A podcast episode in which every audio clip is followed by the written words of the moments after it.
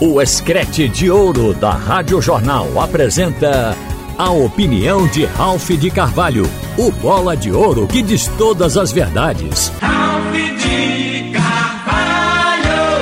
Boa tarde, minha gente. Às vezes a gente vem até pensando em falar alguma coisa de dentro de campo, nas quatro linhas, o desenvolvimento do campeonato e as possibilidades dos nossos clubes. Mas a questão financeira, ela acaba sendo impactante. Agora mesmo, o João Vitor colocou no ar um, um outro fato desconhecido do esporte e que o financeiro está tornando público porque é caso inusitado, o tipo de débito que o esporte faz e o fato de não pagar. Interessante é que tem um jornalista especialista em finanças que tem analisado o balanço de todos os clubes do futebol brasileiro. Ele é do Sistema Globo, é Rodrigo Capello. E Rodrigo Capello, ele quando fez a análise do balanço do esporte, ele falou no fato de que o esporte continua sem transparência. Muda presidente, mas é um clube sem transparência. O esporte tem um, num item lá 43 milhões dos débitos do esporte, onde aparece a palavra outros, sem uma discriminação, particularizando o que foi aquilo, para onde foi o dinheiro daquele monstruoso gasto. Então, isso aí é o que caracteriza uma falta de transparência. Agora, como recuperar um clube assim? Por exemplo, 2021, que é fruto do balanço atual em 2022, 2021 foi um ano terrível para vários clubes por causa da pandemia e para o esporte mais ainda. E sabem por quê? Porque não se pode nem atribuir quem foi responsável pelo aumento do endividamento do esporte em 2021. O esporte teve como presidente Milton Bivar, Carlos Frederico, Pedro Leonardo, Leonardo Lopes e Uri Romão, que assumiu agora e não foi candidato a presidente, foi candidato a vice, mas assumiu pela renúncia do presidente Leonardo Lopes. Então é muito difícil, isso gera uma crise financeira e política paralelamente.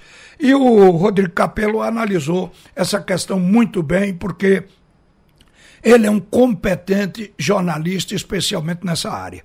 Então a gente viu ali as dificuldades do esporte de apresentar razão tanta dívida. Outra coisa também, alguém se preocupa em pagar o passivo.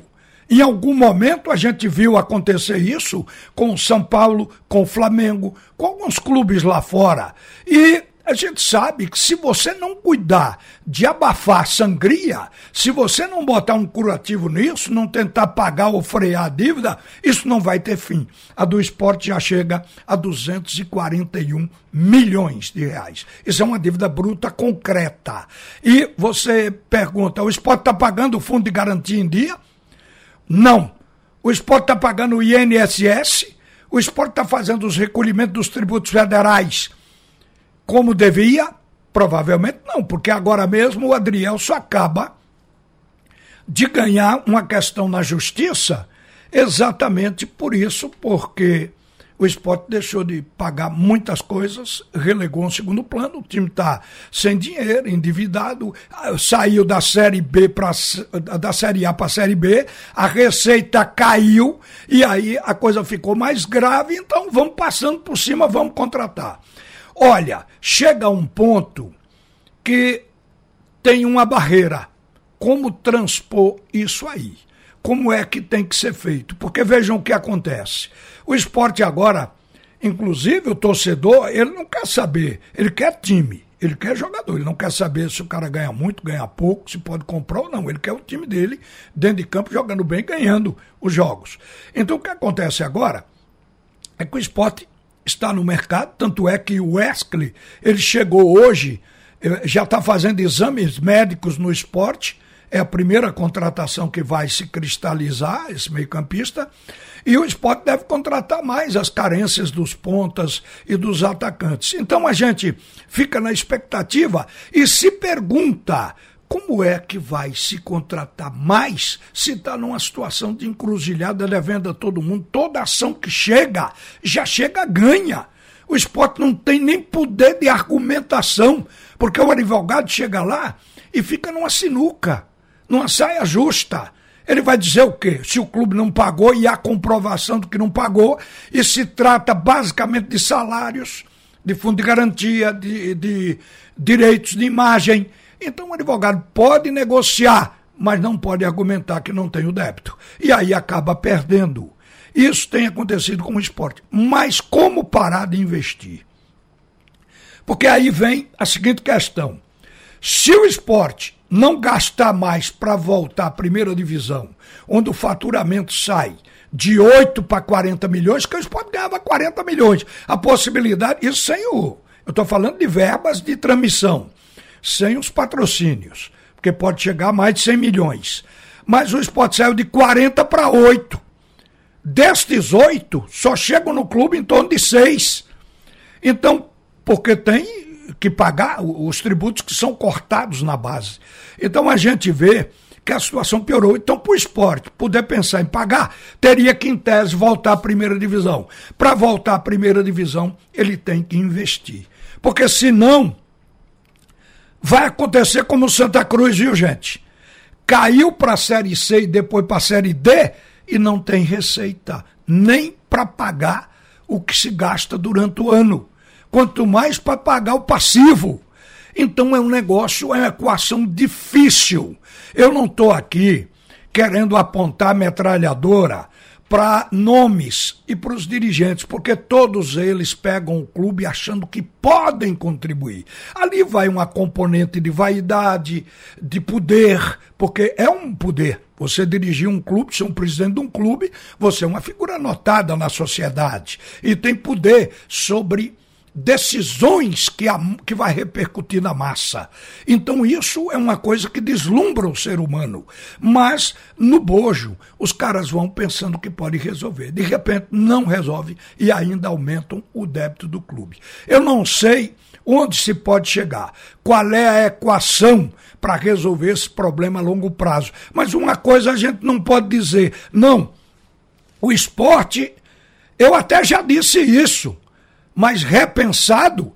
O esporte, qualquer outra equipe, tem que jogar com os jogadores da base, porque aí eles vão ganhar salário mínimo, mas aí eles vão caindo mais. Então, ao invés de recuperar o clube, eh, vai piorando, porque o débito continua tendo, continua sendo débito e vai subindo todo ano. Se você não pagar nada, o juro, a correção monetária vai tornando aquilo ali uma bola de neve.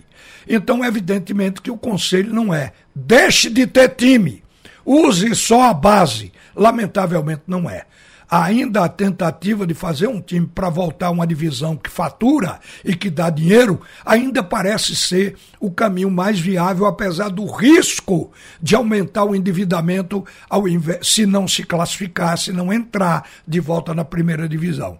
Então, isso é uma coisa que está acontecendo aqui no futebol de Pernambuco e com o esporte especialmente. O esporte tem uma fila, mas olhe, pense vocês, é uma fila de ações. E as que apavoram são as que estão no CNRD. Estas, porque esta aí já vem com a, o julgamento e a pena. Você está devendo, não paga, então não vai poder inscrever jogador, vai perder pontos no campeonato e vai aumentando a pressão, o torniquete é apertado a cada momento em cima do clube. Então são as dívidas mais apavorantes. Mas a maior queixa é que o esporte, entre os clubes analisados na sua economia no país, o esporte é o que tem a menor transparência. Eu quero dizer para o presidente Uri, para os presidentes anteriores, que à medida que vocês ocultam isso, vai ficando mais difícil. Às vezes, como eu, eu vejo o caso do Yuri Romão, eu não atribuo nenhuma culpa a ele. Ele pegou o clube agora. Ele foi, em tese, o cara que se sacrificou.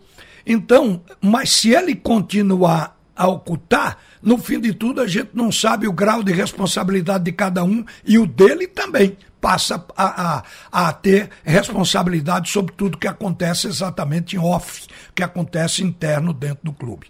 Eu não sei se o esporte fará isso vai tornar visível a sua intimidade, vai abrir a caixa preta, mas é um clube de difícil administração. Todos os analistas, economistas dizem isso. O presidente do esporte é da área, economista, mas é difícil que ele resolva essa questão rubro-negra. Então, qual é o caminho? Talvez a SAF talvez não tenha como escapar. E os clubes daqui ficam botando dificuldade. E demora. E atrasa a, a preparar a agremiação para este momento da venda para uma empresa lá fora que venha para resolver as questões e que repasse o lucro para que o clube vai pagando o seu passivo e talvez dentro de 20, 30 anos ele volte a ser um clube zerado. Então, essas coisas estão na mesa e a gente aproveitou o momento para falar nisso, lamentando profundamente a cada vez que chega uma ação trabalhista, a cada vez que chega uma cobrança e a cada balanço que se apresenta, a gente vai vendo que nada mudou e que tudo piorou. Você ouviu a opinião de Ralph de Carvalho, o bola de ouro que diz todas as verdades.